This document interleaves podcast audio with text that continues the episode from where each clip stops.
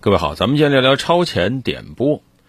超前点播啊，在去年被骂惨过啊，但是最近呢又冒出来了。什么剧呢？《梦华录》。《梦华录》在整个六月份啊，可以说是频频登上热搜啊，包括什么刘亦菲的颜值啊、豆瓣的评分呐等等。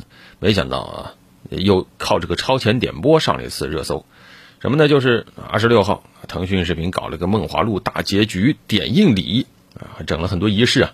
什么主演陪看呐、插百戏啊等等啊，当然最关键的还是能提前看最后八集。这事儿呢，正反观点都有，有支持的啊，也有反对的啊。当然骂的声音明显多啊，认为你这又是超前点播啊，吃相很难看。但是呢，很有意思，随着这个点映礼进行以后呢，正面声音明显变多了啊。那么超前点播到底怎么回事啊？为什么长视频平台总是离不开它呢？其实最早超前点播从哪儿冒出来的？二零一九年，当时有部剧叫《陈情令》，啊，然后呢，后来加这个《庆余年》，啊，什么五十块钱直通大结局等等，当时啊，爱奇艺挣了不少钱，但很快就引发官司了。当时有一个 VIP 会员就告了爱奇艺，说你这是侵害了 VIP 会员热剧抢先看的权益，啊，后来呢，法院判了，爱奇艺单方面更改会员协议的做法是违规的，但是呢，并没有说不能超前点播，所以一看哟。这方法好啊，能挣钱呢，所以后来各个视频平台都扑进去了，都开始玩超前点播，很多很多剧啊，这是火的不火的都跟你玩超前点播，观众们就烦了，那抱怨声越来越大，后来举报也越来越多，在去年一度啊，这个中消协等等组织都站出来表示，超前点播要考虑观众的体验，平台不能傲慢，不应该不顾观众的声音，所以是在舆论的这个巨大的压力下。爱优腾几家相继宣布放弃剧集的超前点播，因为这都成了这个消费维权的热点了。但是呢，时不时的还能够在有些热剧中看到弹幕里偶尔会说着急看下一集，甚至愿意花钱加更啊。那么这一次这个《梦华录》实际上又是把超前点播给请回来了。那么视频平台为什么离不开超前点播呢？当然，首先是钱了，对吧？钱这个东西呢，其实还只是最表面的。更重要的是呢，超前点播它能够相当于把流量集中起来，啊，播放量啊、话题量啊都能够一波推起来，能够带来更高的热度。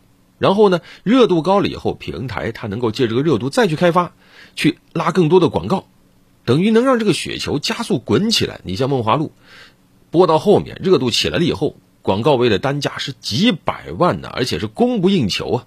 所以你说平台它能不心动吗？五百万还抢着上，所以平台他一看我左手能收会员的钱，右手能收广告的钱，那你说平台他能不乐意吗？那对于观众们来说呢？那显然超前点播其实是不划算的，毕竟多花钱嘛。而且有些人他是被迫多花钱的，为什么呢？因为你不花钱呢，人家看了，人家交了钱，人家剧剧透你，你是被迫剧透。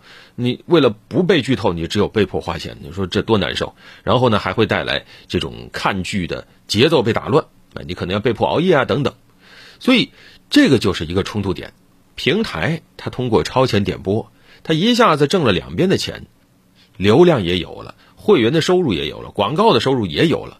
而观众呢，则被迫区分成了愿意额外花钱的和不愿意额外花钱的，那所以就会有冲突。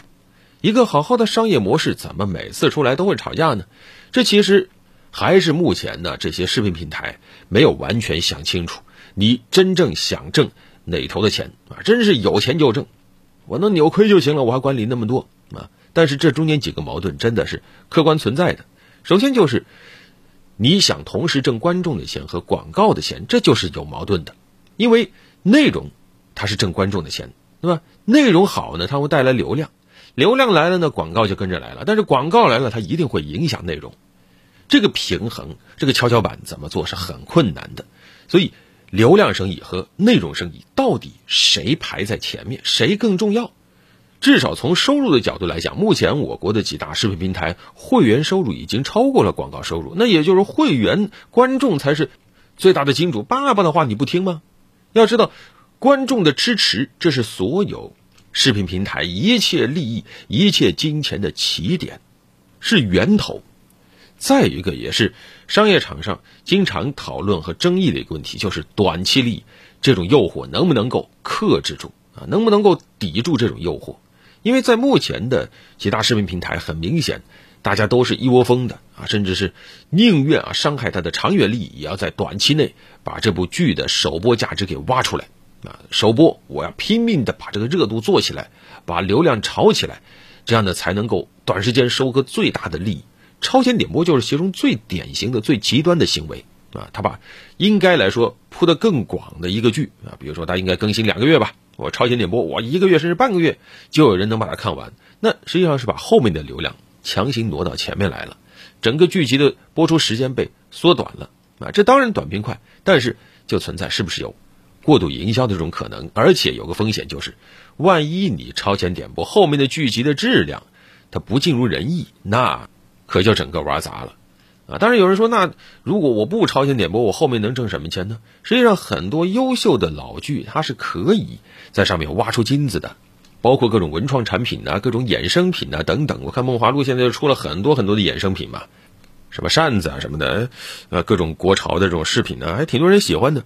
那这其实是更长远的一种挣钱的方法。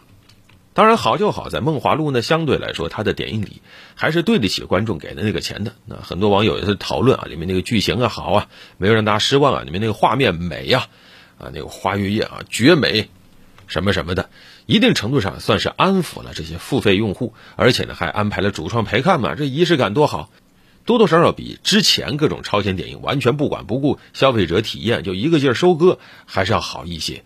我们也期待以后还有更好的尝试，就努力能做到平台和观众的一种双赢。短视频平台现在经营其实都挺困难的，之前咱们也讨论过，就别说咱们国内的爱优腾这三大巨头了啊，包括全球啊另外一家巨头奈飞啊，实际上也是在亏损。为什么？因为它不是一个高粘性的生意。说白了，谁有好剧我就看谁，我干嘛一定要粘在你这个平台上呢？所以，谁能够真正的服务好观众，谁这个平台才能够。活得更久，所以超前这个手段真的得谨慎，别一不小心给超度了。好了，本期就聊这么多。